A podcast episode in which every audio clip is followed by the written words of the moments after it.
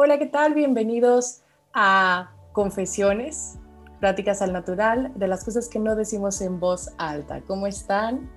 Mi nombre es Nana Vela y pues la verdad estoy muy feliz de estar nuevamente con ustedes. Como saben, estamos en la temporada de Juntos. Y pues bueno, el objetivo de esta temporada es platicar un poquito sobre el libro de With de Sky Jethany y pues también tiene como objetivo que nos podamos como analizar, conocer estas posturas, ver en dónde estamos y también en dónde queremos estar. Y pues hoy tengo dos invitados conmigo, ahorita se los voy a presentar, pero no sin antes platicar un poquito con ustedes para hacer un pequeño resumen de, de qué estamos hablando. ¿Cuáles posturas? ¿Ok? Las posturas, pues hay cinco, ¿no? Debajo de Dios, por encima de Dios, por Dios o de o desde Dios y pues la última que sería con Dios. Y hoy vamos a tocar un poquito de todas, pero quiero recordarte qué es vivir debajo de Dios. Es pues seguir exactamente las reglas tal cual como vienen lo que Dios dice y si obedecemos Él nos va a bendecir. Eh, lo voy a resumir todas porque ahorita pues lo, lo rico va a ser la plática que vamos a tener.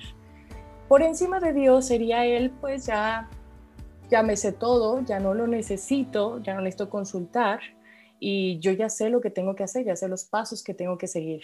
Como, bueno, ahorita vamos a platicar de eso, no me quiero adelantar.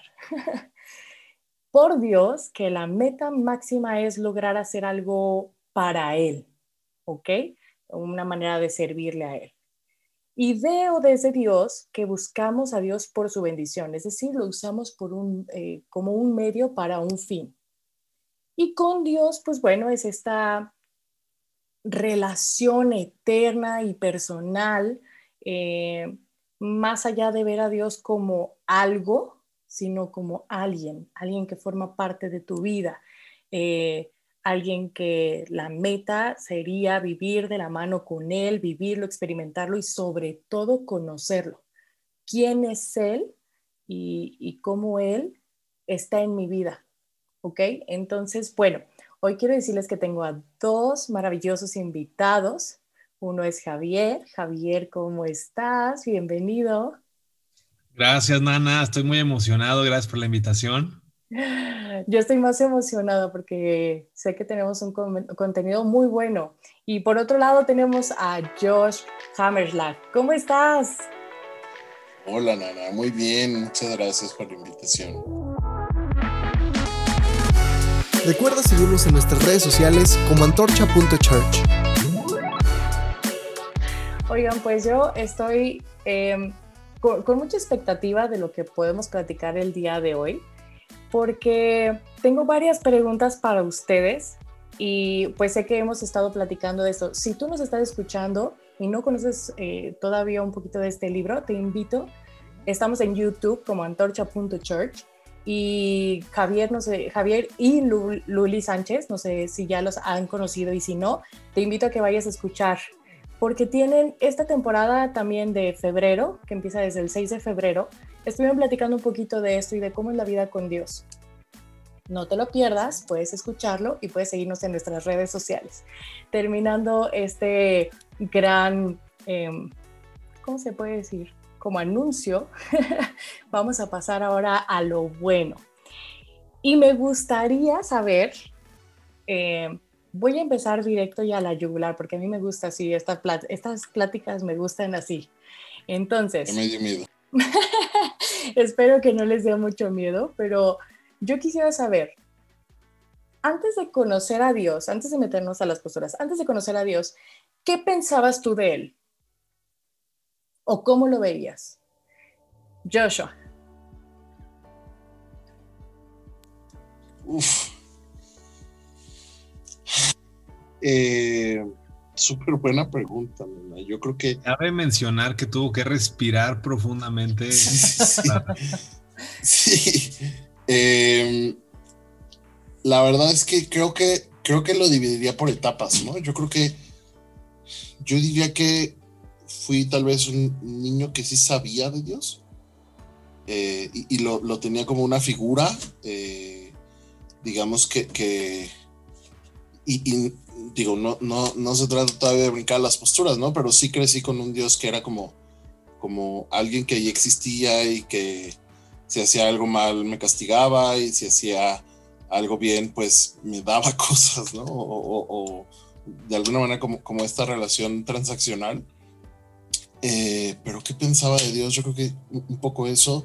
Después llegó un punto como que pasé por una etapa en la que, pues pensaba que era injusto y que era malo y que era ilógico y que, ¿sabes? Como que, como que difícil de comprender, lejano a mí, eh, como una historia que conocí que no, o sea, que, que o sea, algo que ya había pasado y, y, yo creo que, que, que, a lo largo del tiempo, ¿no? O sea, creo que, o sea, estoy hablándolo así como muy rápido, pero como que podría decir momentos específicos, ¿no? O sea, cuando viví como punto, o sea, como, como, la enfermedad en mi familia, pues entonces pensé que era injusto y cuando viví tiempos como difíciles pensé que era lejano porque pues le pedía cosas y no me las daba y, y, este, ¿no? Como, como, o sea, creo que es una pregunta muy compleja y muy buena, este, pero creo que a lo largo de mi vida podría identificar distintos momentos en los que pensé distintas cosas. Yo creo que incluso, este, lo hablas muy bonito, así como, como antes de conocer a Dios. Pero la verdad es que también conociéndolo he pasado por muchas etapas, una montaña rusa de, de, de cómo lo veo y cómo lo percibo y, y, me he enojado con Dios y he dicho, no, esto, seguro hablo con la pared y, y, y, aún ya, ya conociéndolo, ¿no? Entonces yo creo que, que sin duda es, es algo eh, como una buena relación, pasa por etapas y pasa por momentos y por altibajos y, y creo que, que así lo definiría. Wow, sí, son muchas cosas. Pero no te preocupes, ahorita vamos a hablar ya conociéndolo. Gracias por el preámbulo, es muy bueno. Javier, ¿tú qué contestarías a esto? Bueno, yo vengo de una familia que, eh, que, digamos que teníamos a, Dios como, como el creador, pero nunca tuvimos, nunca, nunca vivimos una religión como tal. Es decir, mm. tengo muy pocos recuerdos de haber ido a una iglesia eh, sentarme eh, y las veces que, que, iba a la iglesia realmente no entendía qué estaba pasando y me llamaba mucho la atención la fila que hacían para que les regalaran un panecito. Entonces yo lo que me gustaba ir era porque me daban ese panecito y, este y al final obviamente eh, los elotes en vaso y, demás, ¿no? yo nunca tuve una... Siempre creí en Dios, pero nunca creí en la religión como tal, en, esta, en este grupo de normas establecidas por una autoridad, eh, una organización, digámoslo así. Entonces me alejé mucho de eso y mi relación con Dios creo que fue eh, muy distante fue muy fría, es decir, no sabía que yo me podía relacionar con Dios, simplemente sabía que Él existía, que era como este ser supremo que estaba eh, gobernando todas las cosas, pero nunca desarrollé una relación con Dios o, poder darme el tiempo de conocerlo, ni mucho menos, la verdad es que no. Entonces, para mí sí fue, fue una etapa de muchos descubrimientos a la hora de que, de que empecé a conocer a Dios. ¿Hace cuánto que fue eso? ¿Cuándo, conocí a Dios?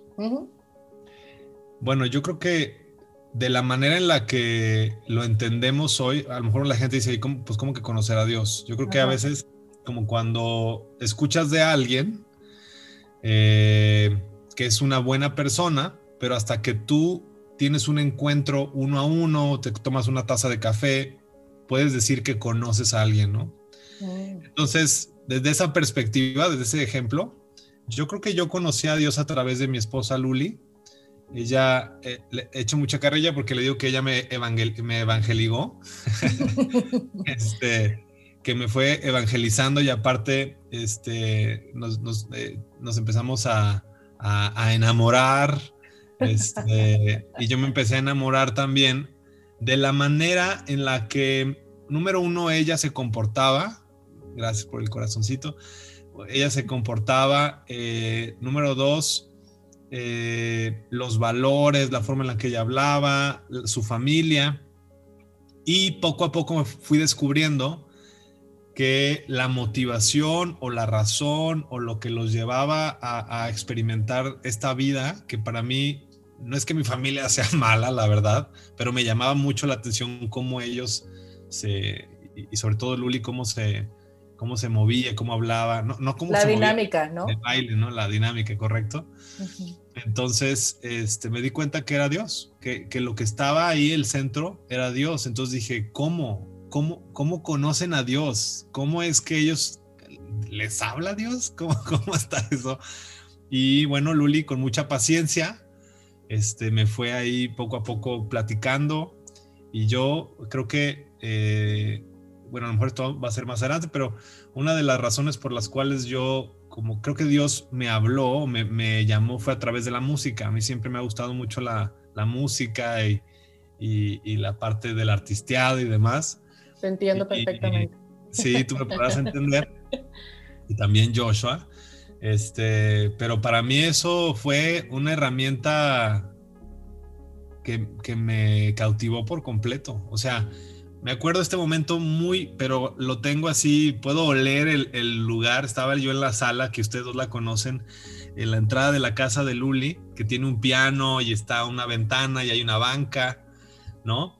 Sí. me acuerdo que Luli me dijo, este, sí sabes que, que también hay música de rock cristiana, ¿no? Pero ella como, como, ¿sabes? Como con esta actitud de, o sea, tú crees que tu mundo es el único, pero espérate, ¿no? Y entonces yo, muy soberbio, la verdad le dije, no, no creo, porque para mí los cristianos los tenían un cierto estereotipo muy negativo, la verdad. y entonces me pone una canción de una banda cristiana que se llama Delirious, para aquellos que, que se identifican con esta sensación de los cristianitos. Bueno, Delirious, este, que digamos que tiene un sonido tipo tipo YouTube. Yo los compararía con un sonido tipo YouTube. Bueno, ¿qué te puedo decir? Yo dije, ¿qué es esto? Y claro que mi reacción fue como muy cool y, ah, mm, está, está interesante. Pero por dentro estaba como explotando de emoción. Y dije, no manches, la guitarra, todo me encantó. Y poco a poco, este, creo que ese fue como mi caminar, ¿no? A través de la música fue mi primer momento o encuentro que yo dije, wow, que yo me puedo relacionar con Dios este, así. Y para mí eso fue mi, momento. ¿Hace cuánto tiempo? Que fue lo que me preguntaste, pero empecé con otra historia. ¿Hace cuánto tiempo? Pues yo creo que fue hace eh, más de 15 años. ¿Sí? Sí. A ver, ¿cuántos años tengo? A ver. Se me hace que 20, Javier. Más, sí es cierto. A ver, yo conocí a Luli a los 15. Ah, eran unos bebés. Sí. No, ya, déjalo así porque luego van a saber cuántos años tienes. Ah. no, no. 20 años, 20 años, sí, hace 20 años. Ay, caray. Ay, ay, ay. Como que, como que me tronó algo ahorita. Oye, pero fíjate. Seguro fue que... la rodilla. la espalda. Fíjate, algo que, que, logro notar y que es muy común es esto que dices, ¿no? De eh, creía en Dios, pero no creía en una organización. Y muchas veces tenemos como esta mentalidad de decir, creo en Dios, este, sé que existe, lo que decía Joshua, ¿no? Pues era lejano, incluso injusto. Eh, y, y, lo vemos como esta figura, y, esto lo hablo por mí, ¿no? Yo, yo lo veía como este ser que estaba en el cielo, sentado en un trono, y que algún día me iba a encontrar con él ya que yo me muriera. Eh, así lo veía yo, ¿no? Eh, pero también he visto que mucha gente, y yo soy una de ellas, me llamaba la atención pues entender quién era y qué hacía. Y también yo no crecí en un hogar eh, ni cristiano ni religioso ni nada por el estilo, pero yo me acuerdo que cuando yo era chica, yo le pedí a mi mamá que me, me, enseñara más de Dios y para mi mamá fue como, ¿what? Con esta niña, pues, ¿quién le interesa eso? ¿Qué? ¿Se siente bien? ¿Está enferma? ya sé. Y le pedí que me llevara a, un, a una catequesis de las que estaban ahí cerca de la casa y me llevaron y nunca entendí nada. O sea, no sé, no sé si yo no estaba lista para escuchar, no tengo idea qué era y, no digo que sea malo, pero nunca lo logré entender. Nada me tocaba sentarme con las monjitas y el rosario y rezar y rezar y rezar. Y yo decía, es que yo lo quiero, o sea, yo necesito más.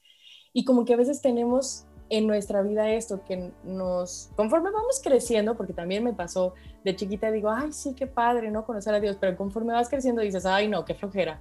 Ay, no, de seguro es alguien que quiere que yo me rinda y deje todos mis sueños y todo lo que soy para entonces hacer algo.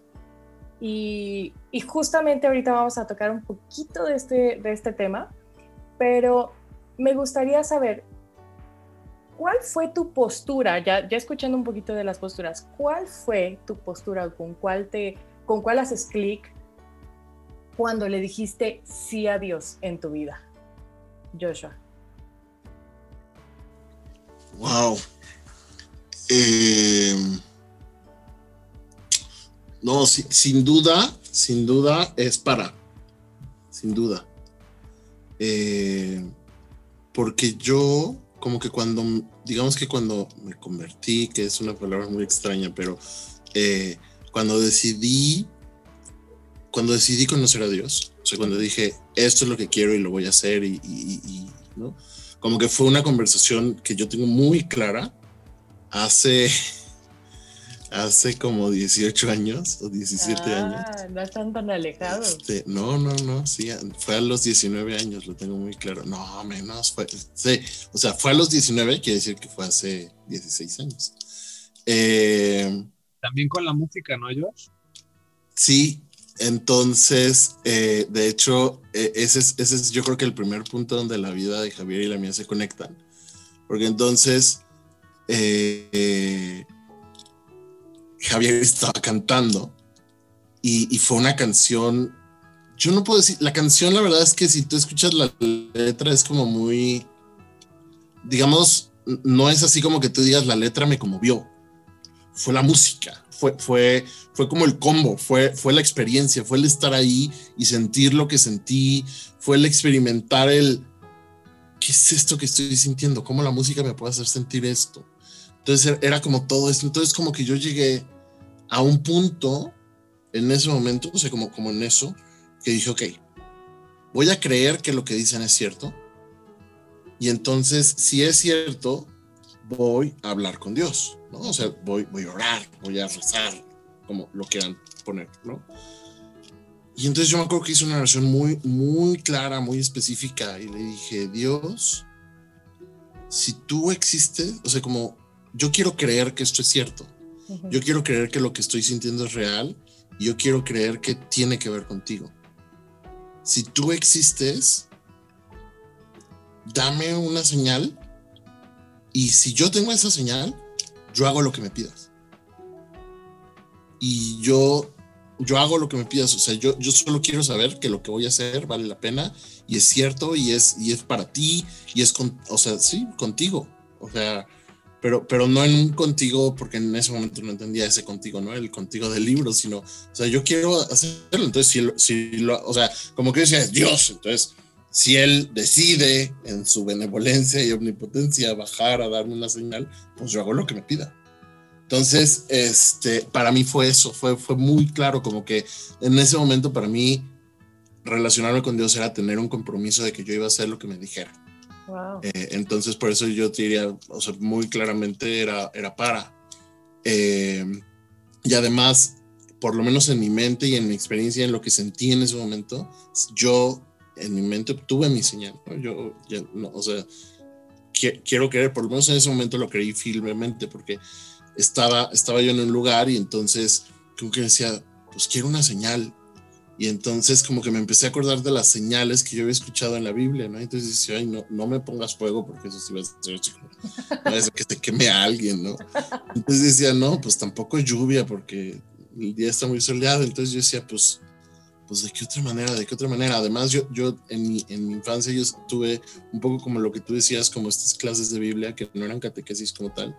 Entonces sí me sabía historias de la Biblia. O sea, yo sí crecí como relacionado con y además, bueno, por otras historias y otras aventuras que tuve, digamos, en, conocer a Dios y en la religión eh, eh, durante mi infancia y adolescencia, sí tenía conocimiento de la Biblia. Entonces, sí, ubicaba como historias y momentos y cosas que habían pasado en la Biblia y, como que tenía ese concepto de Dios de acuerdo a, pues a lo que yo decía, pues Dios es la Biblia y la Biblia dice esto, entonces pues Dios es así. Entonces, eh, para no extenderme más, como que solo, como termino la historia, decir, y entonces en ese momento yo dije, pues con viento. Y, y, y, yo sentí una ráfaga de viento que, que, o sea, en ese momento, como que dije, órale, no, pues sí, sí es real. Entonces dije, no, pues yo hago lo que tú me pidas. ¿Qué quieres que haga? Entonces, pues tú dime, ¿qué quieres que haga? Y yo lo hago porque pues tú me respondiste. Y, y para mí fue como un momento muy memorable en mi vida. Eh, y, bueno, pues sí, sin duda eh, el approach fue muy, muy, muy para. Muy, muy para. Sí. Javier, ¿cuál fue tu postura cuando le dijiste que sí a Dios? Eh,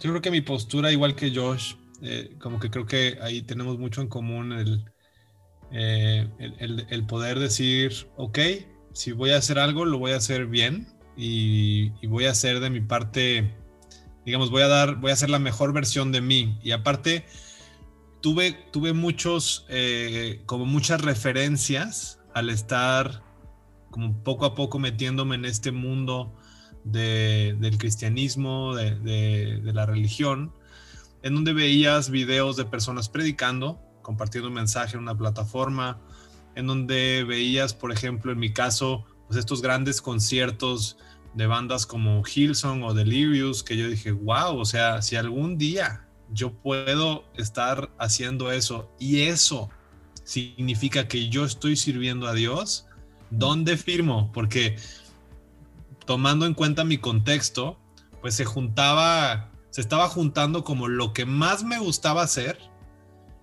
y estaba, según yo, y no, no es según yo, era una realidad que lo que más me gustaba hacer tenía la posibilidad de poder agradar a Dios y poderlo hacer parte de mi vida, pues increíble. Entonces, digamos que se empezaron a juntar muchos intereses míos, sueños, etcétera. Por supuesto que era una postura por Dios o para Dios, como dice Josh, en donde eh, la meta eh, es, se volvía, se empezaba a volver más importante que Dios. La meta es más importante que Dios. Entonces, pero yo no lo, obviamente, yo no lo veía así, este, no lo entendía así, y tampoco quiere decir que es algo como, digamos, hiper negativo. Creo que hay momentos en nuestras vidas, a lo mejor ahorita vas a entrar en eso, Nana, pero hay momentos en nuestras vidas donde necesitas ese, ese impulso, necesitas ese fuego en tu corazón que te hace salir de tu zona de confort. Y, creo que en mi caso fue así, creo que hubo muchas cosas que me lancé. Yo, tiendo mucho a hacer eso, ustedes me conocen muy bien. Yo casi no lo pienso, o sea, yo me lanzo y luego voy, voy solucionando como, como en el camino, ¿no? Este, y, creo que, respondo tu pregunta, sí, fue, fue un para Dios, tomando en cuenta todas estas referencias de lo que me gustaba y demás, ¿no? Y, justo como dices, Javier, yo creo que es, es un proceso, o sea, e, es, es como, como vas caminando y vas aprendiendo, y, o sea, como, como decías, no es que sea negativo, es simplemente un proceso donde vas madurando. Eh, y al principio, pues claro que te gustaba Loli por, sus ojitos y sus chinos y pues ya después la conociste y dijiste, no, pues es que eso es lo, eso, no digo, no es lo de menos, pero pues hay mucho más, ¿no? Oye, fíjate, lo que más me gustó, esta es otra plática, perdón, Ana, pero fue su porte. Ojo, ¿eh? O sea, tú puedes decir, oye, pues no, este, no sé, los ojos, el pelo, no, algo, ¿no? A mí era, estamos hablando del paquete completo, es el porte de la mujer a la hora de que, que yo la vi caminando por un pasillo dije, ah, caray, si alguien la ve, yo quiero que digan que... Que está contigo. contigo, Perdón por este desvío total de la conversación. Saludos, Es, es, muy bueno saber qué pasa por la mente. Oye, para que las mujeres también se... Sí, oye. Chitas, Chitas, claro. Oye, fíjate, qué, qué impresión, porque ahorita que estoy, pues, analizando lo que están diciendo, creo que es muy común que empecemos con un para Dios, porque como no nos han enseñado, imagínate, ¿no? O sea, venimos de, de una vida, cualquiera que sea, pero como no te has aprendido a relacionar con Dios de ninguna otra manera más que estás iniciando, es normal que quieras hacer las cosas para Él, porque a veces así también te lo enseñan, ¿no?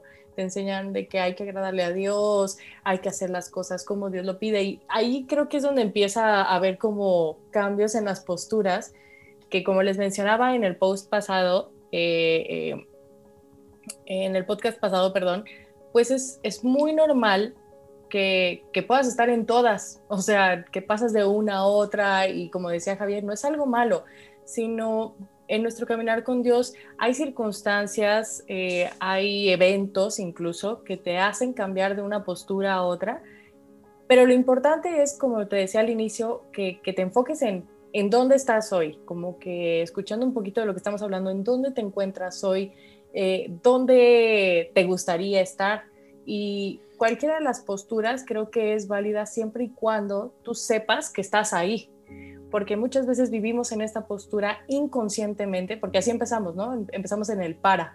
Yo también con la música yo dije, wow, no, qué padre, ya, ya lo he platicado mucho, ya no voy a entrar ahí, pero como que digo, puede haber algo que te llame la atención y quieres hacerlo todo para Dios y no está mal. Sin embargo, que eso no se vuelva tu meta, ¿no? Que era lo que decíamos, sino que tu meta sea conocer a Dios. Ahora, ya me dijeron más o menos cuántos años tienen. Ah, dime Javier, dime, dime. ¿Puedo, decir algo ahorita con lo que es que creo que es muy importante este, entender que eh, este tema de las posturas eh, es, son, son formas que Sky Yetani pudo como clasificar desde cómo experimentamos y, vivimos a Dios.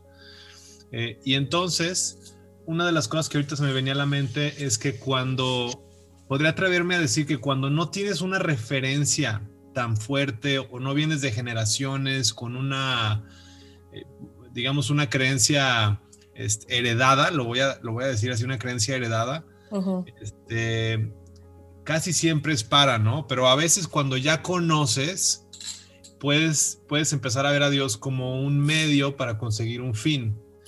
Eh, porque así te enseñaron y así estás acostumbrado a. Y también, y, o sea, aunque no hayas conocido o conozcas a Dios, no importa tu contexto, dependiendo de la circunstancia en la que tú te encuentres en el momento preciso, así vas a buscar a Dios. O sea, muchas veces a Dios lo vamos a buscar. Puedes no, puedes ser ateo, o sea, puedes así no creer en Él, pero si te estás muriendo, te aseguro que la idea de Dios va a venir a tu mente como diciendo, Dios como un recurso. Ayúdame, es el extinguidor que rompemos para apagar un fuego. Entonces, nada más quería como dar esta, este comentario donde eh, las posturas no, no son, como tú bien lo dijiste, no son malas ni menos. Yo creo que depende de cada momento, de cada situación, pero la buena reflexión es poder entender que la meta al final de cuentas es Dios, ¿no? Sí, totalmente. Joshua, tú querías agregar algo, ¿no? Sí, yo, yo quería decir también, eh, de acuerdo con, con, lo que dices, Nana, con lo que dice Javier, eh, me parece que incluso el Evangelio, la manera en la que escuchamos el Evangelio, nos lleva potencialmente a ponernos en esa postura. Porque, a ver, el Evangelio es, no importa lo bueno que yo crea que soy, eh, la realidad es que necesito a un Salvador y ese es Jesús que dio su vida por mí aun cuando no la merecía y entonces eso me lleva a tener un sentido de gratitud eh, pues, gigantesco, ¿no? Porque dices, oye, o sea, me doy cuenta, me doy cuenta de mi realidad y me doy cuenta que necesito esa salvación y que alguien ya la dio por mí y, y entonces te lleva, te, te debería llevar un sentido de gratitud, ¿no? Y usualmente esa gratitud las personas la enfocamos hacia decir, oye, pues si tú me diste algo, yo también te quiero dar algo, ¿no? A cambio. Entonces creo que hasta cierto punto puede ser incluso normal empezar en un para por la manera en la que comprendemos el Evangelio, ¿no? Porque, porque tiene hacia ya un sentido de gratitud que queremos corresponder de alguna manera, porque muchas veces culturalmente incluso nos han llevado eso, ¿no? Alguien te da algo, pues tú regresas con, con algo a cambio. Eh, y cuando ese regalo es tan grande, pues tú dices, pues, ¿qué te doy, no? O sea, lo que tengo, pues es vida, quién soy, mi tiempo. Entonces buscamos como, creo que yo, yo lo enfocaría así, tal vez no es para todos, pero, pero, pero yo lo definiría así para mí, creo que puede ser también así para, para muchas personas, ¿no? Al entenderlo como, como incluso una reacción natural de, de entender eh, eh, la realidad del Evangelio. Claro, y, y, fíjate, se me viene ahorita una canción que, que dice Ay, bueno, no me acuerdo exactamente cómo dice, pero en pocas palabras dice, no tengo nada para darte, lo único que tengo para darte es lo que soy. No estoy parafraseándola, no va así, pero como que también es muy común que eh, este, este sentir de decir, ¿cómo te regreso, aunque sea un poco de lo mucho que tú me has dado? Eh, nos lleva a estar en esta postura y es normal, es natural e incluso es muy humano, porque a veces los humanos tendemos a, a bueno, yo soy mucho, ¿no? De que me diste un regalo, ¿cómo le hago para que también te sientas apreciado como me hiciste sentir apreciada, ¿no? Y, y pues platicando un poquito de esto, ahora, ya vimos cómo era el antes. Ahora me gustaría saber, en su caminar cristiano, ¿cuál postura creen que ha dominado más? ¿Y por qué? Javier. Ok. Eh, bueno, creo que he brincado a, todas. Creo que he estado brincando entre todas. Incluso hoy en día, en ocasiones, como yo les decía, me, veo y me, detecto utilizando a Dios como un medio para conseguir un fin. Eh, en mi trayectoria, igual y doy un poco de contexto. Entonces, yo conozco a Dios a través de Luli. Eh, sin embargo, veo que puedo conectarme con eso a través de la música, que es una pasión mía, que me gusta, y entonces empiezo a meterme de lleno y digo, ok, si lo voy a hacer, le voy a echar todos los kilos, lo voy a hacer con muchas ganas. Entro a lo que se le llama comúnmente un ministerio o un área de servicio una iglesia, que es la música, es la alabanza, y yo estoy feliz. Y entonces empiezo a conocer, ahora sí, el porqué de las cosas, por qué hay música. Bueno, mucha gente dice, oye, ¿por qué tocan los cristianos en los domingos, no? y con, con, esos instrumentos y demás.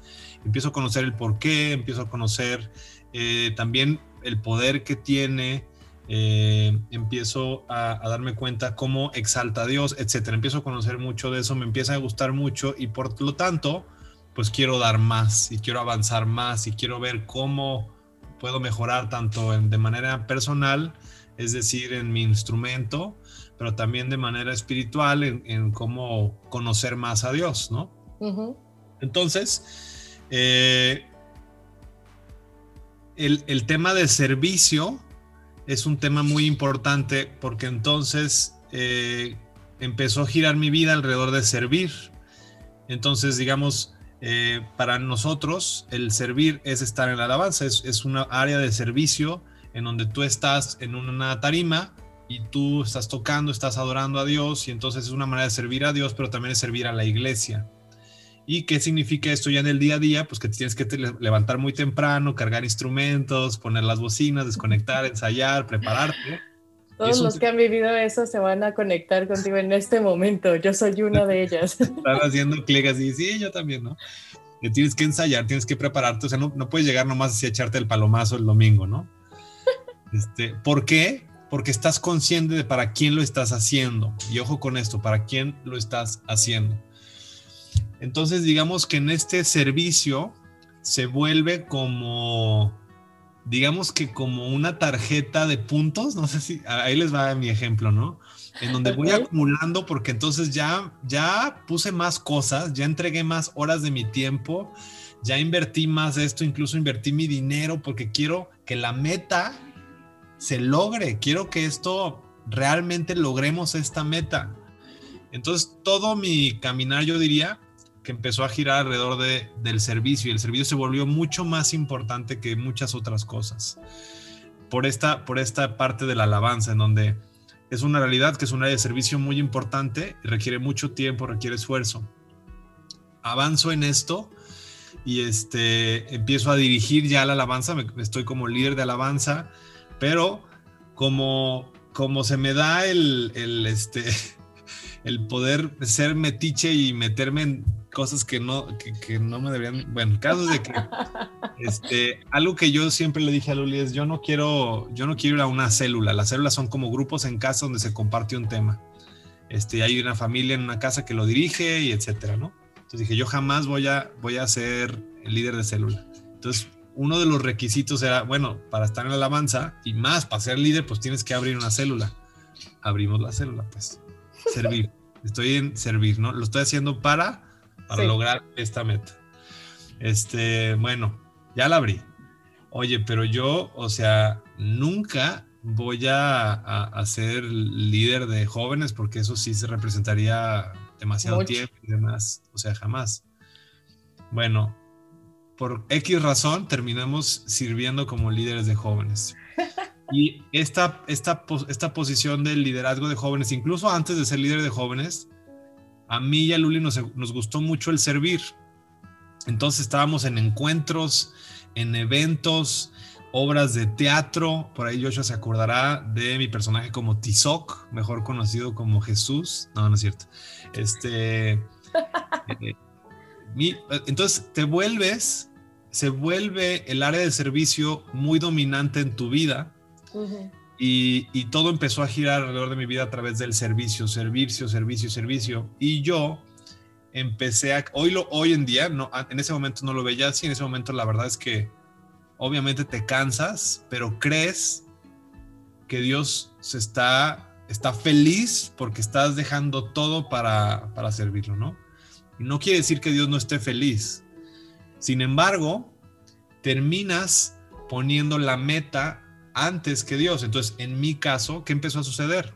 Pues que yo ya no empezaba a hacer el devocional porque decía, oye, pues ¿para qué hago el devocional si de todos modos, Dios, o sea, estoy, me levanto temprano, estoy haciendo esto, estoy en la alabanza, estoy cantando, pongo esto, quito, lo lavo, lo trapeo, le limpio los baños, etcétera, ¿no? Y entonces viene este, este momento de mi vida donde todo empezó a girar alrededor de, del servicio.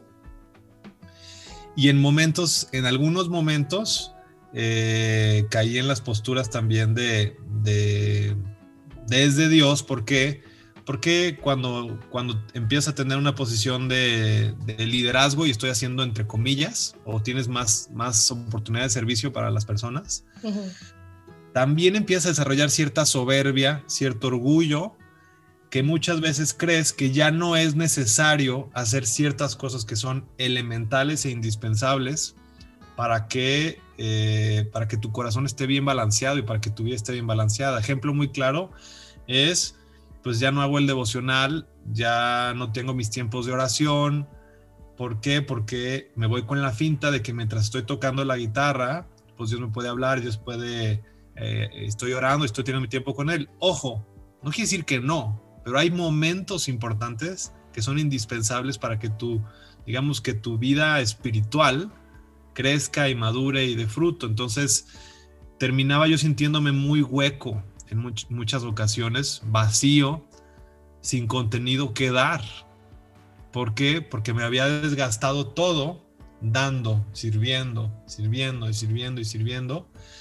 Y este y hoy en día que leo el libro me doy cuenta que lo más importante en donde yo más me tenía que enfocar era en servir menos y en conocer más. Servir menos y conocer más a Dios, porque eso me iba a dar las herramientas o yo, no, no herramientas, me iba a ayudar a llenarme de él para poder compartir de él, ¿no? Así, lo cerraría yo. Wow, está muy impresionante. Antes de pasar con Joshua, fíjate que eh, ahorita lo que lo platicas, se me viene como esta imagen de imaginarme a una pareja que se quiera relacionar viendo televisión todo el tiempo. ¿Sí sabes?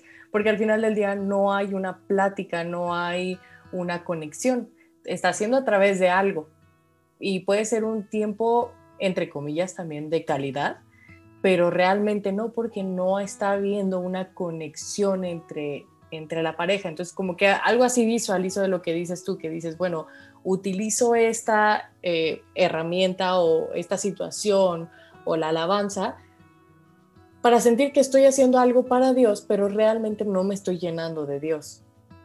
y creo que te entiendo perfectamente y me declaro completamente culpable de también haber estado en esa situación. Joshua, ¿qué nos podrías decir tú de esto? Eh, lo, primero que te diría es por dos a lo que dijo Javier. Yo creo que este, además en eso, en eso como que lo vivimos juntos en muchos sentidos. Yo no estaba en la alabanza, bueno, dicen que sí estaba en la alabanza, este, pero estaba en el sonido, entonces me tocaba eso también. Entonces también llegaba a este punto donde decías, este, pues sí, pero yo no vivía los privilegios del estrellato. Ah. Este, yo nada más las regañadas de cuando sonaba mal. Y la talacha. sí. Este, pero bueno, el monitor, el monitor. Tenemos toda una carrilla de muchos años de trabajar juntos y servir juntos. Este, los monitores, por favor, dame más monitor. Entonces, este, y aquí todos los, los que han vivido el alabanza en general han tocado se conectan, ¿no? Pero em, creo que lo vivimos juntos y era mucho este, tengo que hacerlo para Dios y, y tengo que darle lo mejor a Dios y, y, yo me conecté mucho más con la parte de los jóvenes y sobre todo una edad específica de jóvenes y como que daba todo para eso y, y en muchos sentidos diría incluso que, que, que hubo un buen tiempo que, que, parte de mi identidad era lo que hacía. Mm. Lo cual me empezó a despegar de por qué lo hacía, ¿no? Wow. llegaba un punto en el que yo decía, es que si yo no hago eso, entonces ¿quién soy? Y entonces dejaba de lado esta parte de, pues es que quien soy no cambia por, independientemente de lo que haga, ¿no? Eh, entonces, para mí ese fue todo un tema que también complementando con Javier en esta parte del orgullo, la soberbia, después se convirtió en un tema de, llegué, o sea, llegaba a estos puntos que por supuesto que hoy lo reflexiono y lo veo, ¿no? En ese momento eran inconscientes y de repente lo que yo decía, no, esto está mal, y, pero, pero como que no te haces para atrás lo suficiente como para ver por qué estaba mal y cuál era la, raíz, pero llegaba a otros puntos donde yo decía, ah, es que hago tanto para Dios que merezco que me dé. Entonces le pedía como si, como si mereciera que me diera las cosas, como diciéndole, pues yo ya te di, entonces me debes, ¿no? Entonces, como que yo tenía por muchos años, yo diría que, una buena parte del tiempo que estuve, eh, eh, eh, como, que, me congregué, fue, fue esa postura. El, el, como ir y venir del para Dios y entonces esto es lo que hago, pero también es un poco de lo que soy y me define y, y, y, este, y, me veo, o sea, como que me veo como, como no me lo pueden quitar, o, sabes, como, como muy celoso de eso y haciéndolo también para, para que eso me alimentara un poco el, el, pues como es parte de quién soy, pues necesito que me, apruebe, que me, que me afirmen en eso y que me digan que lo hago bien y entonces lo voy a hacer muy bien para que me digan que lo estoy haciendo muy bien y, y, y vas y vienes, ¿no? Porque de repente dices, no, eso no, está, no es correcto, y entonces vuelves a Dios y entonces dices, no, Señor, perdóname y, lo voy a hacer mejor y entonces te vuelves a conectar con el propósito y la esencia de lo que haces y vuelves a sentirte que estás justo donde tienes que estar y te dura un rato y después otra vez vuelves a este punto donde dices, ¿sabes? Y vas y vienes y vas y vienes y entonces después empiezas a ver lo que necesitas y entonces dices, es que como no tengo esto y fulanito sí tiene eso y yo sirvo a Dios y entonces ¿por qué? Y, y empiezas con esto, o, yo empezaba con estas luchas, ¿no? Porque eh, eh, empieza, suena muy lejano, yo empezaba con estas luchas y entonces es que y yo quiero tener más y entonces yo creo que al final diría, pues como cualquier otro ser humano, tenía las mismas luchas que todos los seres humanos y la diferencia era cuando las vivía conectado con por qué estoy haciendo las cosas y, y, para quién realmente hago las cosas, eh, las libraba mucho mejor que cuando no. Y, cuando no, las libraba junto con lo que estaba haciendo para Dios, ¿no? Y se mezclaba todo eso, porque algo que yo quisiera poner sobre la mesa, Nana, es que entender que al final del día, la manera en la que llevamos nuestra relación con Dios termina también reflejada en la manera en la que nos relacionamos con los demás. Mm. Y, al final del día, eh, como, que yo, yo digo, pues es que al final cuando yo veo a las personas, o, sea, cuando yo veía a Dios como para, pues también de repente veía a las personas como para, pues me tienes que dar o yo te tengo que dar para agradarte. Y, entonces empezamos como, o empezaba yo en esa misma dinámica. Eh, eh, y, también cuando yo quería algo, pues yo decía, ah, pues la gente me lo tiene que dar. o, o, ¿sabes? O sea, ay, mis amigos, ¿por qué no me, no sé, cosas tan inmensas, ay, ¿por qué no me trajeron un regalo? Y, pues yo tan buen amigo que soy, o sea, como que esas cosas que al final del día van, van, van permeándose en la manera en la, que yo me relacionaba con las personas, con mi familia, con, con, con tu círculo, ¿no? Eh, y luego dividiría como esto en dos. Eh, la segunda parte, un, un totalmente, que, que, que, diría en los últimos años, eh, sobre Dios. O sea, como diciendo, no lo necesito, o, o, o, sea, necesito a Dios, pero no la religión o no la iglesia, este, con que yo lo busque cuando lo necesite, o con que yo, sabes, como ya no necesito darle, ya le di mucho, o, sea, como, como en esta postura de, de me cansé, y en ese burnout que, que, experimenté, muy real, yo creo que eh, eh, eh, burnout de, de, de, del para Dios, o sea, el para Dios me llevó a un burnout que me terminó sacando de Dios, o, o llevando también esa postura de decir, pues a lo mejor no lo necesito. Y, de repente empecé a vivir y me empecé a concentrar en lo que hacía y en mi trabajo, porque además, bueno, la cantidad de horas a la semana que yo dedicaba al servicio eh, eran, o sea, eran realmente significativas, ¿no? O sea, era, era un trabajo de medio tiempo. E, entonces, pues la verdad es que también llega un punto en el que físicamente te cansas y pierdes el propósito y entonces no le ves el para qué eh, eh, el para qué de, de, cuál es la razón última por la que lo haces y, y, pierdes el foco y entonces además te dejas afectar por lo que dicen los demás o por tantas cosas que, que entonces yo ahí perdí como piso decidí como cortar con todo y alejarme de Dios y esto ya lo he platicado brevemente en otros podcasts justo contigo que, que siempre me confiesas. Eh, eh, lo digo para, bien no que, que, me sacas la sopa. Este pero además cuando se fuera tan difícil pero bueno eh, el caso es que este como que diría esta segunda etapa ha sido mucho sobre Dios no como decir pues cuando lo necesite le hablo pero la verdad es que puedo vivir solo y me ha ido bien solo y, y y, ¿sabes? Como, y, yo creo que una de las, no lo tengo resuelto, pero yo creo que una de las cosas que me he dado cuenta en este tiempo ha sido eh, que de quien estoy, a quien le estoy renegando es al Dios que yo creé, en este, el Dios que me exige, el Dios que, que como yo le daba, pues él, él lo necesitaba, ¿no? Entonces yo le daba por día en mi mente, en ese Dios que yo creé. Este, y entonces cuando le pedía, él decía, mm, pero no me has dado lo suficiente, ¿eh? me debes todavía. Eh, o, me decía, no, no es tu momento porque este, pues, no te has portado bien. Entonces, este Dios que yo creía que no existe, que no es Dios, que, que, que, con el que yo creía que me relacionaba, pues de ese Dios fue del que me alejé. Y yo creo que ahora ha sido para mí una etapa de ir descubriendo poco a poco el otro Dios, el que sí es de, de veras este, y cómo relacionarme con él, porque al final, pues a mí me quedó como este reflejo de decir, creé una rutina por muchos años que me llevaba a decir, ah, pues esta es la manera en la que te relacionas con Dios. Entonces, para mí ha sido salir de este sobre, ha sido un proceso de reaprender y desaprender de, tratar de frenar los instintos que me dan de, ah, bueno, entonces, incluso aquí en Antorcha, de decir, ah, pues entonces tengo que hacer más para conectarme con Dios y es, tranquilo, no necesitas hacer más, necesitas eh, buscar la relación y, y, como ir, eh, ir en, esa, en esa búsqueda, ¿no? Y yo creo que para mí ha sido interesante, complicado en muchas veces porque tienes que frenar tus instintos de, hacerlo como lo hacías antes. Eh, pero también muy padre, porque por otro lado también he descubierto eh, pues, esta familia antorcha, ¿no? Que, que, realmente me ha ayudado, me ha tenido paciencia y, y, que lo vivimos juntos y que aprendo de, de ustedes y, y, que me ha llevado como, como a ir creciendo poco a poco, ¿no? Pero al final creo que es un proceso y creo que la medida en la que decidimos conecta mucho con lo que decías al principio, darnos cuenta primero de que estamos ahí, podemos empezar a hacer cosas diferentes. Totalmente.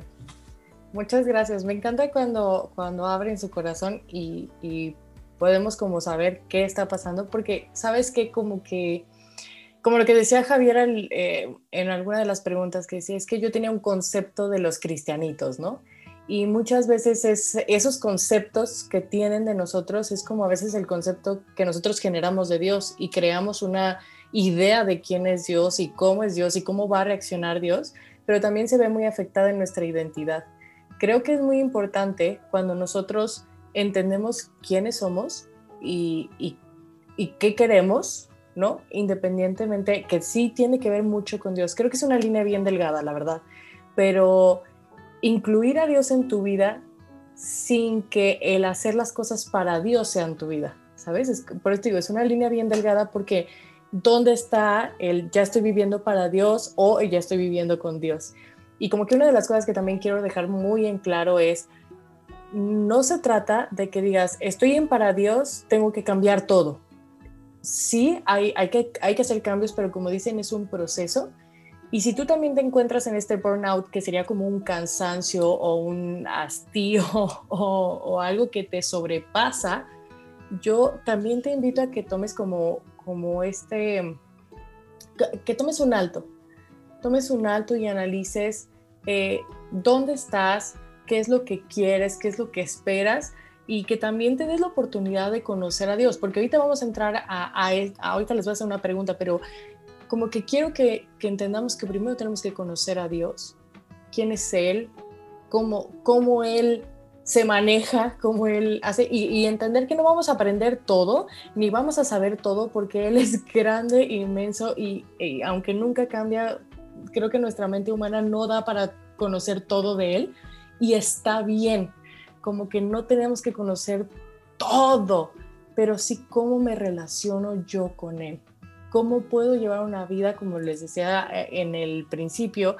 cómo podemos llevar esta vida en donde es, es relacional 100%, en donde es personal y que también esto que decías, Josh, se me hizo muy eh, importante el no estarnos comparando con otras personas. Cada quien tiene su proceso, cada, cada quien tiene su manera de llevar su relación con Dios y a veces, aun cuando ya hayamos encontrado el cómo vivir con Dios, en algún momento te puedes encontrar otra vez debajo de Dios o para Dios o de Dios y no, no es malo, es circunstancial. Somos humanos, tenemos emociones, tenemos cosas que sacuden nuestro mundo, nuestro pensamiento y está bien volver a empezar. Tal vez en tu proceso tú ya te diste cuenta que el camino que tomaste no era, no pasa nada. Puedes volver a empezar y eso es lo que me... Si algo puedo reconocer que me encanta de Dios es esto. Siempre puedes volver a empezar. Él no se cansa, él no está como, uy, otra vez ya te equivocaste, uy, no, ahora va ahora con eso. Él no es así eso sí es algo que te puedo decir. O sea, Él está listo y te da esta libertad de que tú entres cuando quieras entrar y te detengas cuando te quieras detener. Entonces, ay, no sé, la verdad es que me gustaría conocer en qué postura. Ah, Javier, dime, dime, dime, dime antes de empezar con la última. No, es que creo que, creo que traías un muy buen hilo en, en, el hecho de pensar eh, que muchas veces caminamos con una idea heredada de quién es Dios. Entonces, automáticamente creemos que como así lo hicieron mis papás, mis abuelos, o así lo están haciendo mis amigos, o eso es lo que yo escucho de él, esa es mi versión de Dios. Y algo que yo creo que tiene ahí un sentido del humor increíble, Dios, es como decir, a ver, primero tienes que conocerme a mí, tú y yo, vámonos, vámonos conociendo para que ahora sí puedas hablar de mí realmente, ¿no? Ya sé.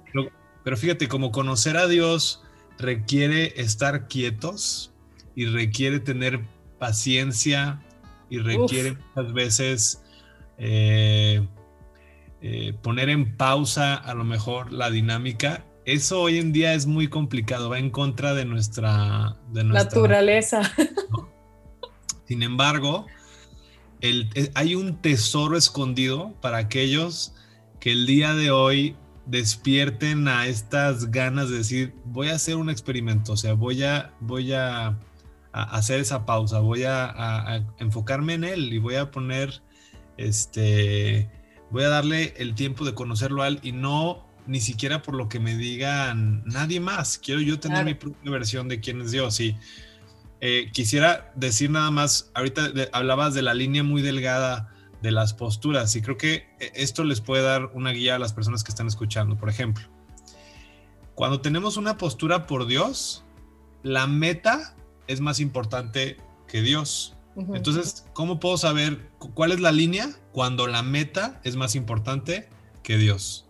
¿Ok? Eh, por ejemplo, cuando estamos en desde, desde Dios o de Dios, es el fin o lo que voy a obtener es más importante que Dios, que, que Él, ¿no? Dios te va a bendecir, pero cuando lo estás buscando solamente para conseguir algo, ahí es donde tú tienes que revisar tu corazón. Motivación. Debajo de Dios, por ejemplo, es cuando, cuando la ley o el seguimiento a unas reglas se vuelve más importante que la relación con Dios. Y el último es cuando estamos sobre Dios, como decía Josh, donde el sistema o este, el 1, 2, 3, 4, el 5, cinco este, consejos efectivos para desarrollar este tipo de, de, ideas o de tendencias, que no quiere decir que sean malas, sino que lo que sucede es que en lugar de que Dios sea más importante, eso es lo más importante. El ejecutar esos cinco pasos se vuelve más importante que el conocer qué le gusta a Dios, qué no le gusta a Dios, etcétera, ¿no? Entonces, no sé si esto puede ayudar a que sea muy claro esta línea, de decir, ah, ok, aquí me estoy desviando, ¿no? Aquí es donde a lo mejor tengo que redireccionarme. Quisiera poner un ejemplo rapidísimo, nada más como, como para cerrar esto que dice Javier. O sea, es como si, si yo saliera con alguien y entonces todas nuestras citas son haciendo lo mismo. Y entonces dijera, eh, somos deportistas, entonces todas nuestras, nuestras citas van a ser para hacer deporte va a llegar un punto en el que ya no vas a poder conocer más de esa persona. Pero no es porque no hay nada más que conocer, es porque solo estás intentando una forma de conocerlo o de conocerla, ¿no? Eh, entonces, ahí es cuando dices, oye, y de repente te vas a otro lado y dices, ah, oye, pues vamos a, vamos a platicar, no vamos a hacer nada, simplemente nos vamos a sentar a platicar. Ah, pues entonces ahí es donde realmente puedes conocer más de la persona. ¿Y qué piensas de esto? ¿Y qué piensas de lo otro? Y después llegan momentos en que dice, oye, tuvimos una bronca y ves cómo reacciona y ahí conoces otra faceta. Entonces yo digo que, que más allá de decir esto es bueno y esto es malo, eh, o no, no tenemos que estar en el para o no tenemos que estar en el de, de repente es como, es que esas también son maneras en las que podemos relacionarnos con Dios, pero no es la, o sea, no es el centro de la relación. Son maneras de llegar a conocer una, una parte, una cara. Eh, pero al final del día, eh, lo que buscamos es que siempre, como, como muy bien dice Javier, que siempre Dios sea la parte más importante, no, no cómo estamos llegando a él. Wow. Yo sabía que este podcast iba a estar muy interesante. Tiene mucho contenido bueno, compártelo con todos tus amigos. Ahora, yo quisiera que termináramos con esto. Hoy, ¿cuál dirías que es tu postura? Y, y ojo, ni, siquiera es por señalar, pero me gustaría, si quieren, contar alguna anécdota de esto. de algo, algo que les diga, no manches, cuando estuve en esta postura o cuando pasó esto, yo, o cuando empecé a revisar el libro, lo primero que se me vino a la mente fue este momento en el que hice esto. Ya, es que si vieran sus caras. O sea, yo tengo que pedir perdón como, meses y enteros. Este, a ver, primero eh, me preguntaste, por ejemplo, anécdotas, ¿no? Sí, Igual cierro con cuál es mi postura. Ah, me late.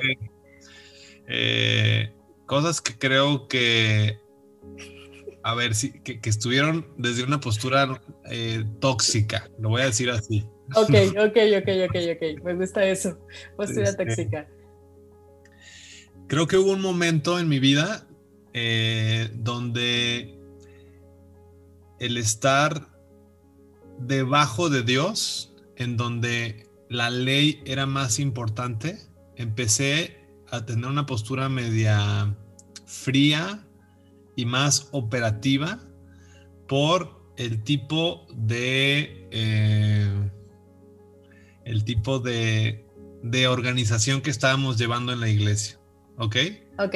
Entonces, tenemos un- una organización donde el crecimiento de la iglesia se basa en la cantidad de células, la cantidad de grupos que tú tengas, Mm, en cómo se multipliquen esas células, en, en el nivel de santidad que puedan tener esas, esas personas que están contigo, se vuelve mm, tu responsabilidad a un punto muy importante. Al menos así lo entendí yo y probablemente lo entendí mal. Quiero poner eso sobre la mesa. Este, sin embargo, así empezamos a operar, al menos yo, en donde empecé, por ejemplo, mi grupo cercano, que en este caso Nana era, era una de ellas, también yo en- algún momento, en donde haz de cuenta mi postura, nuestra, bueno, mi postura era muy de como números, ¿sabes? Como decir, a ver, no estamos cumpliendo esta meta y entonces no estamos logrando esto y- y- y después de un tiempo me di cuenta que no fue la mejor manera, que fue que, o sea, entendiendo que a lo mejor lo que yo estaba tratando de lograr, pues era hacer puntos con Dios, seguramente, ¿no? En mi, en mi cabeza, pero la ejecución y la operación de cómo lo estuve haciendo fue muy, fue muy cansado y fue, fue, no sé cómo decir burnout, en- fue desgastante para, para las gentes que queríamos mucho, que teníamos muy cerca. Entonces se volvió la meta, ya no era Dios, la meta era ver cuántas personas podíamos estar eh, alcanzando, cuántas personas podíamos este, llevar a, encuentros, cuántas personas podíamos estar llevando a diferentes tipos de conferencias. Y creo que eso eh, nos empezó, empezó a ser nocivo, tengo que reconocer, empezó a ser nocivo para mí, porque dejamos de, de a un lado, y a lo mejor ese fue mi error, empezamos a dejar de a un lado totalmente a Dios. La meta era el cumplir, el, el lograr, el conquistar. Y creo que ese fue uno de los momentos que yo, yo creo que ahí este, este, de estar, es una combinación desde sobre Dios y desde Dios. Fue algo que no, no fue muy bueno para mí porque no, no logramos eh, conectar a las personas con Dios. Y creo que al final de cuentas todo lo que hagamos tiene que ser, tiene que mostrar una luz que dirige a la gente a Jesús al final de cuentas. Entonces, bueno, una anécdota fue esa. Este, y hay más, ¿no? Pero bueno, ya, esa creo que es la... Oye, hay que hacer uno, un, un podcast únicamente de anécdotas. Creo que tenemos para tirar al cielo, ¿no? no, hay- hay- pero muchísimas, muchas, muchas, muchas. Y de lo Y- que quiera, pásele, pásele. Sí, cre- creo que. Bueno, creo que al final de cuentas, eh,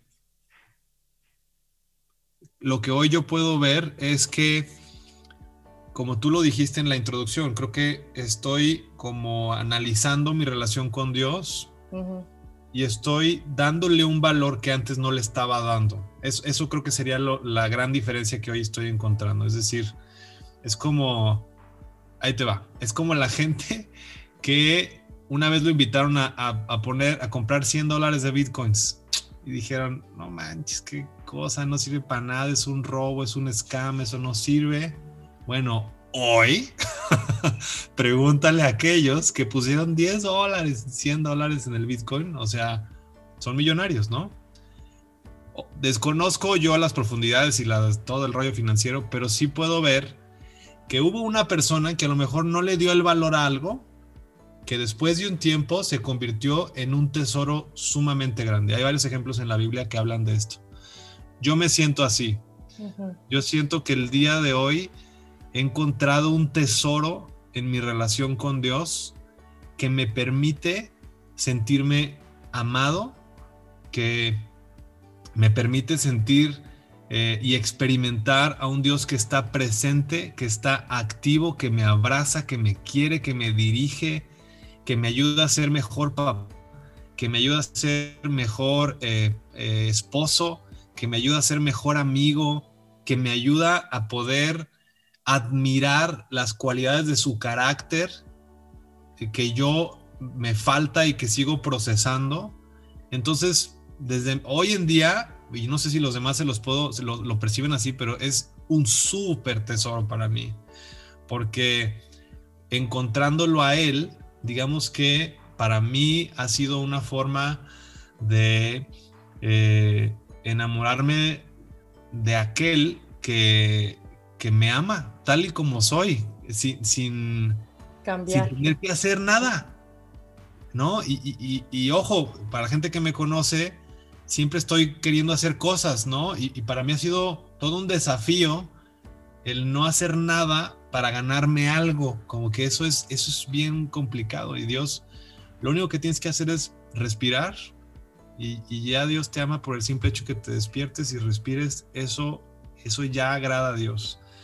Y si aún así tú eh, te das la oportunidad de, de, conocer su corazón, su carácter, ¿cómo hacemos esto? A través de la Biblia. ¿Te da flojera? A mí también me da flojera, pero más que todo el mundo que le pueda dar flojera, yo soy el primero en la lista pero te sorprendes a la hora de que encuentras estos tesoros porque tu vida cobra un valor muy grande, ¿no? Para mí, hoy en día, pues así, así es como yo lo percibo. Entonces, eh, yo creo que así eh, el autor inclusive describe esta, esta relación de Wit con Dios, ¿no? Es un, soy, un, soy, somos colaboradores con, Dios, eh, interactuando todo el momento, sin buscar nada a cambio, pero un papá yo tengo tres hijos.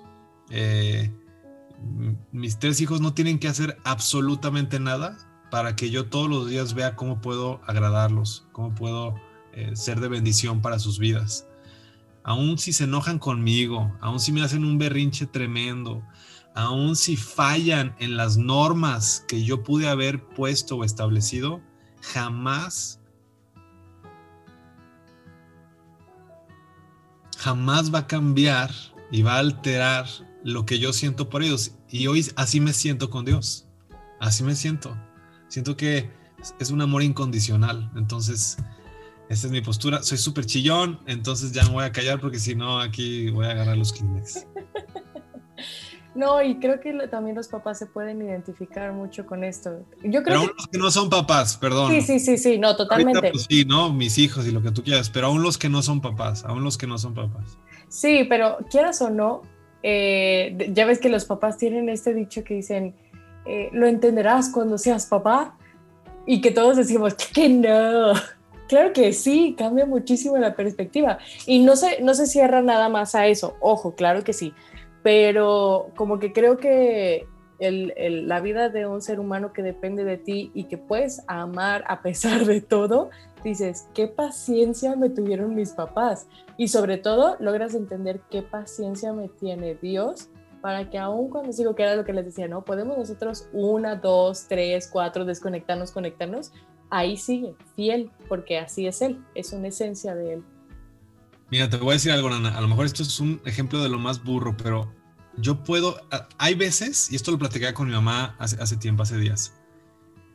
A veces queremos recibir el amor de Dios como a mí me gustaría recibir el, el amor de Dios. O yo quiero escuchar que Dios me hable como yo tengo la expectativa de que Dios me hable, ¿no? Uh -huh. Entonces, en, le ponemos a Dios lineamientos para que nos hable y no, y no le damos la libertad y queremos enfrascarlo, ¿no? Y yo le decía a mi mamá, yo puedo, y esto es lo que creo que es muy simple, pero yo puedo ver el amor de Dios con mi perro, la verdad. O sea, yo agarro a mi perro a veces, y aquí a lo mejor me van a meter a la cárcel, y me, me, enoja y lo quiero aventar y le quiero, o sea, porque me hace lo que sea. Pero luego viene, después de la tunda o la gritiza que le puse, y, y me abraza y se pone conmigo y, y es ridículamente fiel. Entonces digo, ¿qué? O sea, si este animal que Dios creó es así de fiel, o sea, imagínate nada más, ¿no?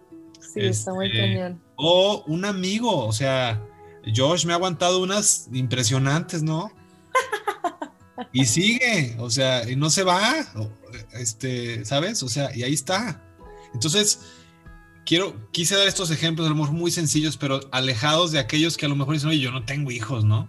Claro, bueno, claro, tienes claro. un pariente, tienes un amigo, seguramente tienes alguien donde tú puedes decir, ah, caray, pues eh, yo puedo percibir el amor de Dios a través de esta situación, de esta familia, de esta, de esta persona, etcétera, ¿no? No, qué bueno. La verdad es que son muy buenos ejemplos. Sencillos, pero que son de la vida diaria. Josh, ¿qué nos puedes decir? ¿Alguna anécdota? ¿Dónde estás hoy? Voy a empezar por dónde no estoy y después ya te digo dónde estoy. Ok, muy bien. Entonces, ese es mi disclaimer. No estoy en WIT. Eh, no estoy como, no he llegado a ese punto donde pueda decir estoy en una relación con Dios donde Él es mi prioridad. Ok. Anécdotas, eh, me vienen muchas a la cabeza. Eh, cuando nací, no, no es cierto. no, la verdad es que pienso mucho en una porque ha sido algo que además yo, yo me he cuestionado por muchos años y como que he tratado de entender eh, de cómo, como, como decía Javier, ¿no? Era, la idea era tener células y yo tenía mi célula y la verdad es que disfrutaba mucho tener ese tiempo donde yo podía compartir con, con estos chavos. Eh,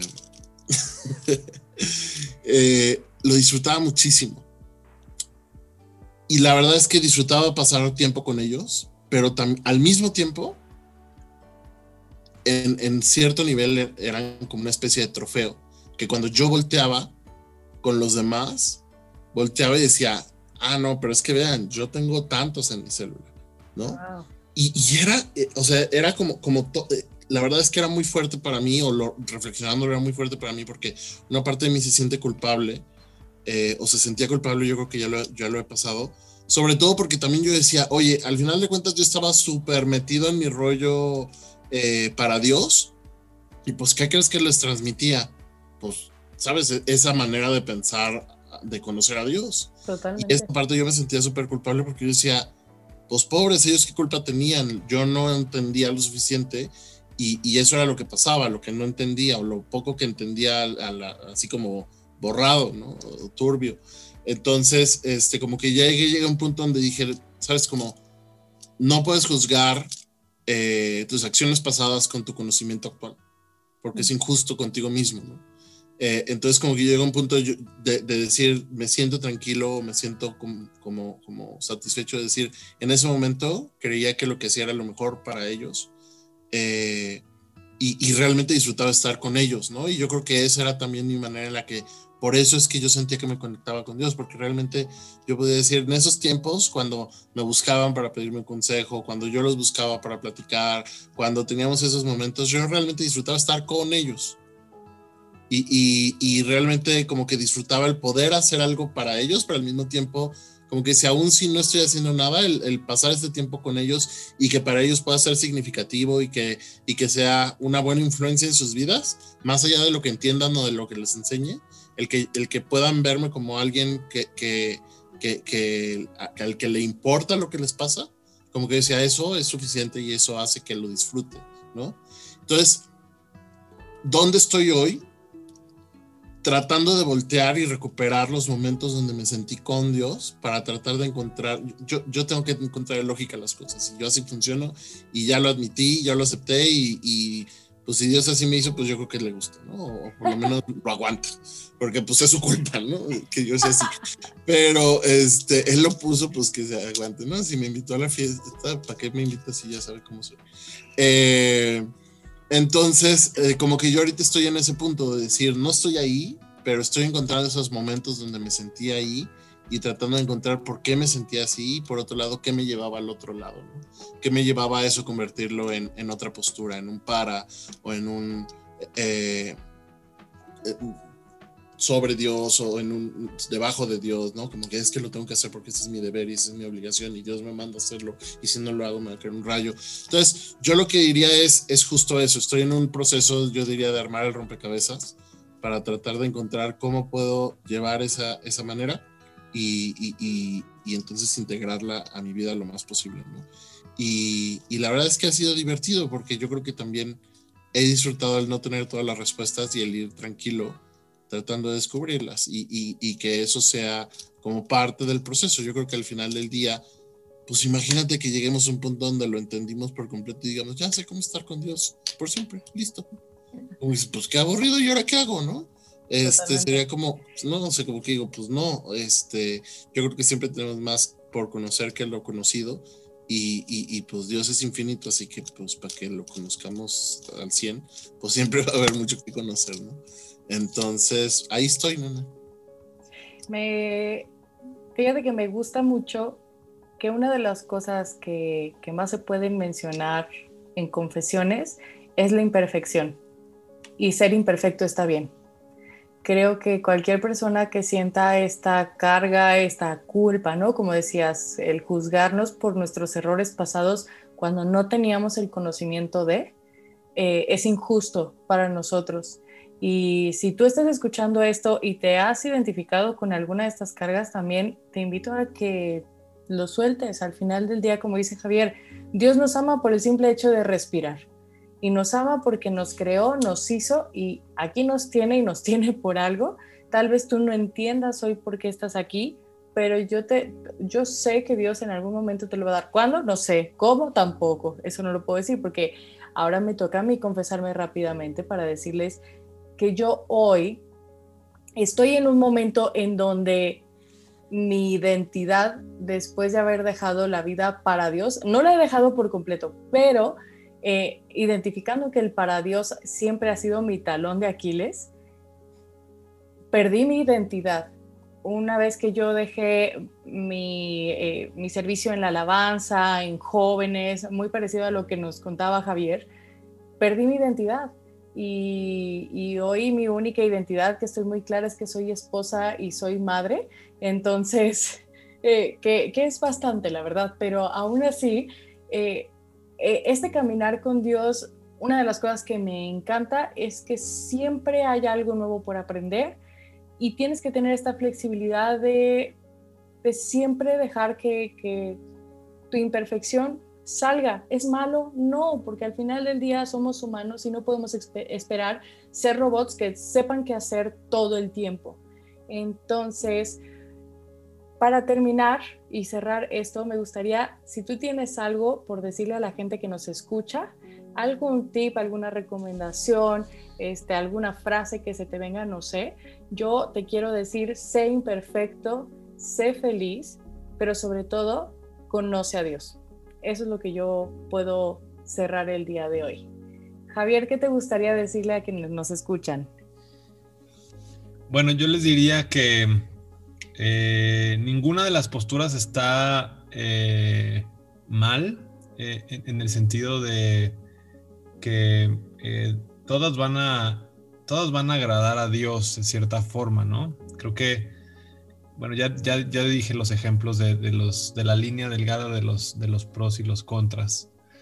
Yo creo que yo quiero invitarlos a que, a que puedan encontrar este tesoro, a que puedan encontrar este tesoro de poder conocer a, Dios y que también no, no, nos pongamos tan complicados. Eh, creo que a mí lo que me ha funcionado en concreto es dedicar tiempo a uno, a leer la Biblia, eso sí, realmente es, eh, me, ha, ayudado mucho porque, porque conoces el corazón de Dios, porque conoces su intención, su carácter, etc. Dos, aprender a escuchar, eso es un reto, es un desafío. Y muchas veces tu oración no tiene que tener palabras, puede ser nada más estar en silencio. Este, y que experimentes esto nuevo y ojalá y puedas rodearte de los recursos que, como antorcha hemos puesto para el servicio de la gente, eh, de, los mensajes de febrero, que puedas leer el libro. Eh, por ejemplo, si te, te, da mucha flojera leer, lo puedes hacer a través de audio, como yo. Este, igual el tema de la Biblia, tenemos el podcast de, de evidencias que te pueden dar un contexto muy padre acerca de los libros, etcétera. Como que creo que da el primer paso y, estamos a la orden para ayudarte, para, para, guiarte si, si, tú lo quieres o lo necesitas en esta aventura de encontrar el tesoro en, en conocer a Dios. Muchas gracias. Josh, ¿tú qué nos podrías decir? Yo quisiera decir que si ya conoces a Dios, no te rindas. Se vale cansarse, se vale renegar, se vale hacer un alto, pero mi consejo sería no te rindas. Eh, hay muchas maneras de conocer a Dios y a veces necesitamos como, agarrar oxígeno, ¿no? Eh, y, a veces también se vale hacer un alto como para decir, a ver, lo que estoy haciendo realmente tiene, sigue teniendo sentido como lo tenía antes, o lo estoy haciendo por trámite, o se volvió un club social, o, por qué estoy haciendo lo que estoy haciendo. Eh, pero al final del día eh, se vale, o sea, eso también te puede acercar a Dios en, en, ser genuino. Entonces, si ya conoces a Dios, no te rindas. si no conoces a Dios, todo empieza con una decisión con un querer acercarte. Y hay muchas maneras de acercarte y hay muchas maneras y, yo te diría,